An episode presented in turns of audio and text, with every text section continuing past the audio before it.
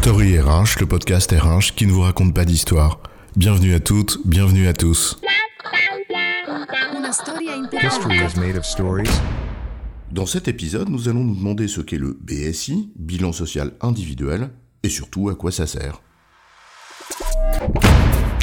Ah, encore un de ces acronymes que brandissent les praticiens d'un domaine professionnel comme on se barricade sur son territoire pour empêcher l'étranger, en l'occurrence le profane, d'y pénétrer. Oui, à chaque profession, ses acronymes. Tiens, le BSI pour l'assurance maladie, c'est le bilan des soins infirmiers. Et pour ton garagiste, roi de la courroie de transmission, le BSI, c'est le boîtier de servitude intelligent qui traite les informations de ta voiture. Bref, comme toujours, chacun voit midi à sa porte. Donc pas la peine de le chercher à 14h et revient donc à celui de la RH, le BSI. Mais c'est quoi? C'est quoi l'histoire? Commençons par mettre les points sur les i. En l'occurrence, pas celui du BSI, mais sur les deux lettres qui précèdent. BS, pour bilan social. Rien à voir avec le bilan social. L'obligation faite aux entreprises d'une certaine taille de publier un document annuel sur leur santé sociale, comme elles publient un bilan financier. Le bilan social dont il s'agit ici est individuel, comme l'indique son nom. Bon, pas la peine de tourner autour du pot puisqu'on a dit qu'on ne cherchait pas midi à 14h. Ce n'est pas très compliqué, c'est un document individuel qui récapitule tous les éléments de rémunération globale que le salarié a perçus. Ses salaires, primes, son épargne salariale, ses avantages sociaux, ses avantages en nature, etc. Un document personnel donc, émis par l'entreprise et qui n'est remis qu'aux salariés concernés, puisque c'est personnel. Bon, and so what? En gros, un bilan annuel de tes feuilles de paye auquel tu rajoutes tes avantages, c'est ça? Il n'y a pas de quoi fouetter un chat, non? Et puis en plus, je vais te dire, Puisque c'est pas obligatoire, je vois vraiment pas pourquoi je m'embêterais à produire tout ça. Non, tu as raison, c'est absolument pas obligatoire. Après tout, si tu veux donner des éléments de rétribution à tes salariés sans leur expliquer ni ce que c'est, ni à quoi ça correspond, ni pourquoi, bah c'est ton droit. Mais en fait, c'est pas bien malin. En revanche, si tu as bien compris ce qu'était la rémunération globale, à savoir tout ce qui est un coût pour l'entreprise et une valeur pour le salarié, et qui participe de l'équilibre contribution-rétribution, eh bien tu comprends que c'est plus qu'utile. Si le bilan social individuel n'est pas obligatoire, c'est une excellente opportunité pédagogique sur la rémunération globale, dont il serait dommage de se priver. Et cela d'autant plus qu'aucune obligation est faite à l'employeur quant à son contenu. On peut le voir comme un simple bilan qui n'a d'autre finalité que de répertorier ce qui a été versé.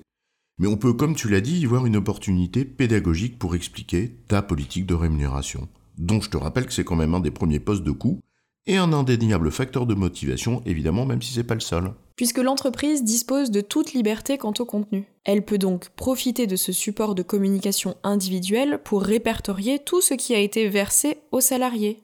Là, on reprend toutes les composantes de la rémunération globale. Salaire, prime, épargne salariale, avantages en nature, protection sociale, etc., comme on l'a déjà dit. Et en ça, le BSI est un outil de clarification, donc de transparence. Mais ça va plus loin, notamment si on essaye de faire en sorte que chacun et chacune prennent conscience de la valeur des choses, en valorisant en équivalent salaire les différentes composantes de la rémunération globale, pour que tout soit sur une même base de comparaison. Et c'est peut-être là d'ailleurs que certains et certaines vont prendre conscience que tel ou tel avantage, qu'ils considéraient inconsciemment comme indu, a une valeur significative en mesurant l'équivalent en salaire brut qu'il leur faudrait pour acquérir le même avantage à son prix de marché. En substance donc, le BSI pour 1. te dire ce que tu as perçu, parce qu'il y a parfois des choses qu'on oublie à force d'habitude, surtout si tu es dans un environnement plutôt protecteur, et 2. pour te dire combien cela vaut, pour que tu prennes conscience de la valeur des choses. On peut néanmoins aller plus loin que ces deux premiers points. Puisque l'entreprise a toute l'attitude sur ce document personnel, pourquoi ne pas en profiter pour faire la pédagogie de sa politique de rémunération, c'est-à-dire d'en expliciter le sens? En faire une occasion pour rappeler les principes guides de sa politique. Qu'est-ce qu'on paye? En d'autres termes, le pourquoi et le quoi. C'est ce qui contribue à faire de cette politique un véritable levier de motivation. Et c'est non seulement ce que l'on paye et pourquoi, mais aussi avec quoi en d'autres termes, avec quel véhicule de rémunération?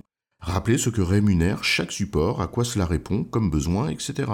Chaque catégorie d'éléments de rémunération répond en effet à des besoins différents, qu'il s'agisse de besoins de consommation, d'épargne ou de protection, et plus en détail, chaque élément de rémunération s'inscrit dans une logique. La comprendre peut en effet aider à ne pas mélanger les genres. On sait à quel point tordre une politique nuit à la lisibilité de la rémunération. Un peu comme un élève à l'école qui aurait une bonne ou une mauvaise note, mais sans savoir pourquoi. Autant dire que dans ce cas, la note ne sert pas à grand chose. Or, si c'est de la rémunération, eh ben c'est dommage. Le BSI, c'est par conséquent un excellent support d'échange avec ton manager, si le salarié le veut bien. Le manager joue un rôle dans la mise en œuvre de la politique de rémunération. On lui demande d'apprécier une situation personnelle et de décliner les principes politiques. C'est un moyen de l'aider, tout en favorisant une lecture commune et partager des choses. Le BSI est alors un support factuel sur lequel les deux parties peuvent s'appuyer pour un échange constructif plutôt que laisser la place aux émotions, aux jugements de valeur et aux interprétations rapides que le sujet génère assez souvent. Et c'est aussi une explication pédagogique de la politique menée par l'entreprise. Alors, pourquoi s'en priver? En résumé, le BSI, ou le bilan social individuel, est un document qui répertorie tous les éléments de rémunération globale perçus par le salarié au cours de l'année passée. L'entreprise est libre de le faire et libre de son contenu. C'est une occasion de faire la pédagogie de la politique de rémunération en s'appuyant en toute transparence sur un outil factuel partagé. J'ai bon, chef? Oui, tu as bon, mais on va pas en faire toute une histoire.